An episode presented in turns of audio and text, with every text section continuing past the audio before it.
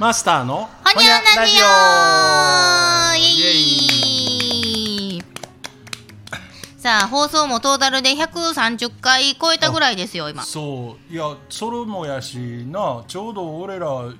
放送っていうかこのスタンド FM で喋り始めてん。1年ちょっとやもんな、あーほんまですね、うん。あっという間ですね。ほんまでもなやりだした頃は1年なんて続くかどうかもわからんで何もこんなこと考えもせずにやりだしてたけど。いやそうですね、皆さんあの第1話よかったら聞いたってください。あの、ほぼほぼマイクを回し続けても1時間ぐらいのうん、うん、もうぐだぐだやな。いやねえ。ぐだぐだ言うんか人の会話をこんだけ垂れ流したらこんなんなんねんかみたいな。ねえなんかリアルなうんものだったと思うんですけれども、あの最近すごい劇的な再会をしたんよ。ほそう。あのこの間ねううん。ミノーキューズモールに行ったんです。初めて。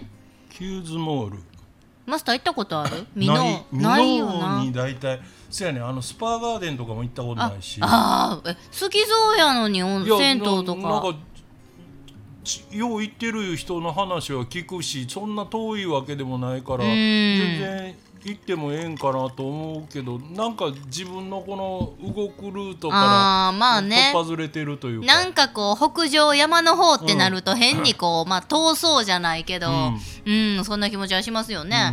私もその北摂に移り住んできて2年が経って、箕面のキューズモール、こう近くにある商業施設興味あったけど、うん。あのあそこちょっと電車のアクセス悪いじゃないですか。悪いね。うんそう。最寄り駅というのがないのかな。これからもうすぐ新駅ができるっていうところなんですけどあそうか。北大阪急行が伸びるから、そう。だから行くとしたらどっかの駅からめっちゃ歩くか、まあ、車かバスかみたいなんですよね。そう。そんな状況でなかなかあんまりお目当てがないままイベントとかがないまま行ったことがなくって、うん。でもこの間ふらっと知人に誘われて行ったんです、そしたらなんかすごい綺麗な渡り廊下みたいなところがあって、デッキがあってね。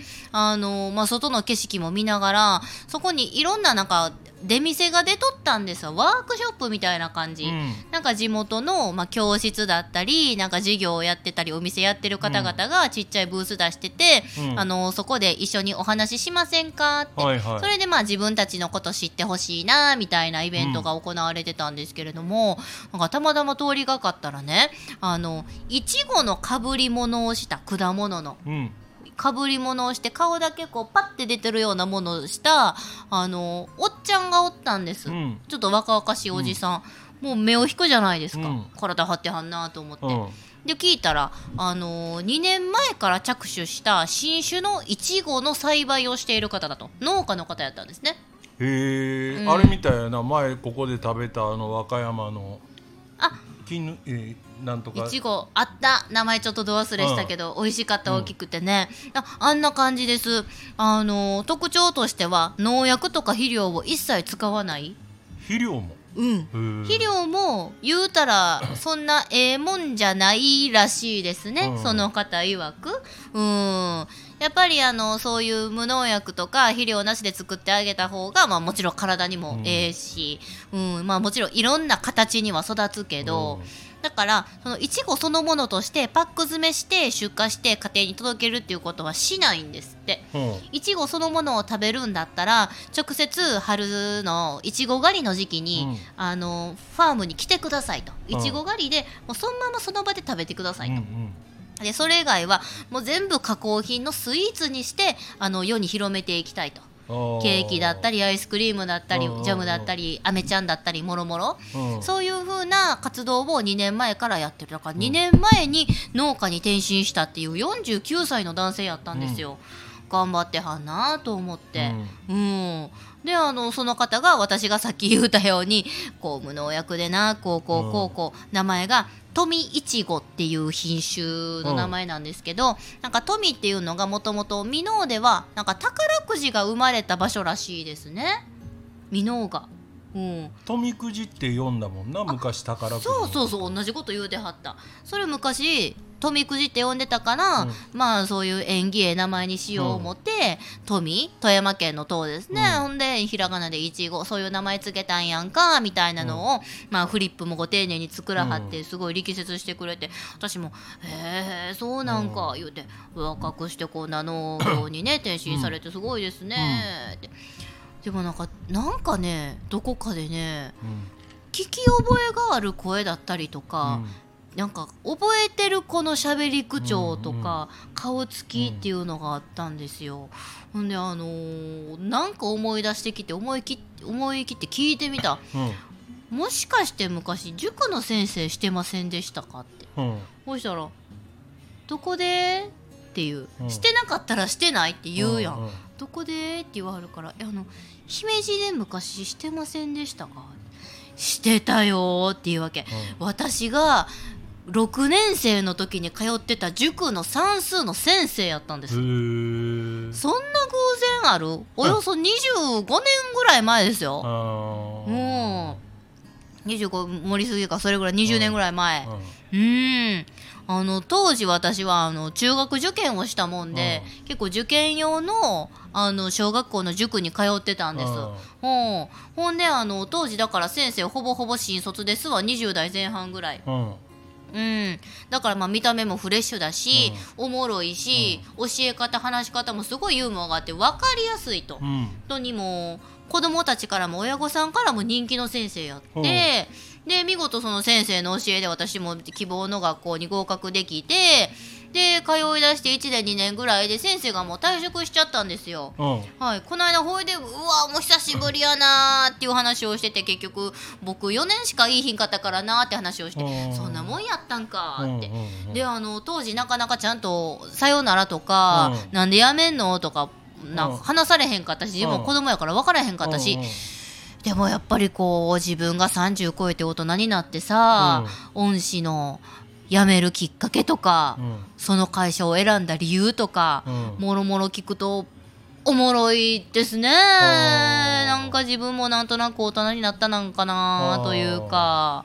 うーんなんか感動的な出会いでしたね。おうーん。へえ。じ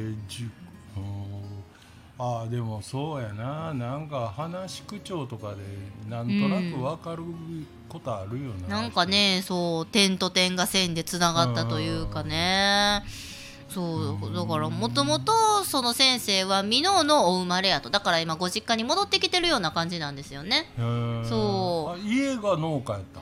うん、家もともと美容室とか美容関係。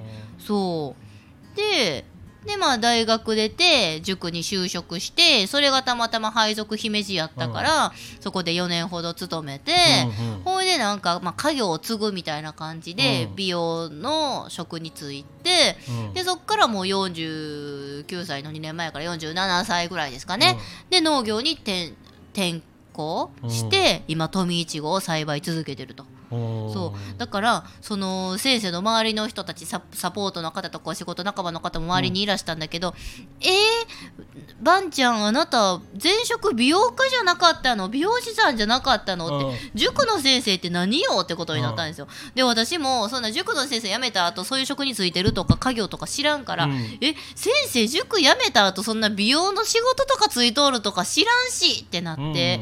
そう。だからもともとその方もきっと頭がいい方なんでしょうけど、なんかそういう出会ったその時代の人によってなんか先生の経歴がそれぞれ違うというか。うん。なるほどな。ねえだからもう言うたらもう一生会われへんとも思ってましたよ。いや、うん。あれな、うん。人ってさ、うん。割とこう出会ったタイミング知り合ったタイミングでこの人ってこんな人っていうさ、うん。まあ言うたら自分が相手がしゃべる範疇のうん。あのその人のまあ言うたら、まあ、過去の経歴しか知らんやん。うんうん。でもそれ例えばこの今やる前は何してたんぐらいは聞くことはあっても、うん。でもそれやって前はこんなんしてたんですって言われて、うん。それ以上あんまり聞かへんよ、うん。その前はとか。だよね。でも割と人って特に今の時代生きてる人間って、うん。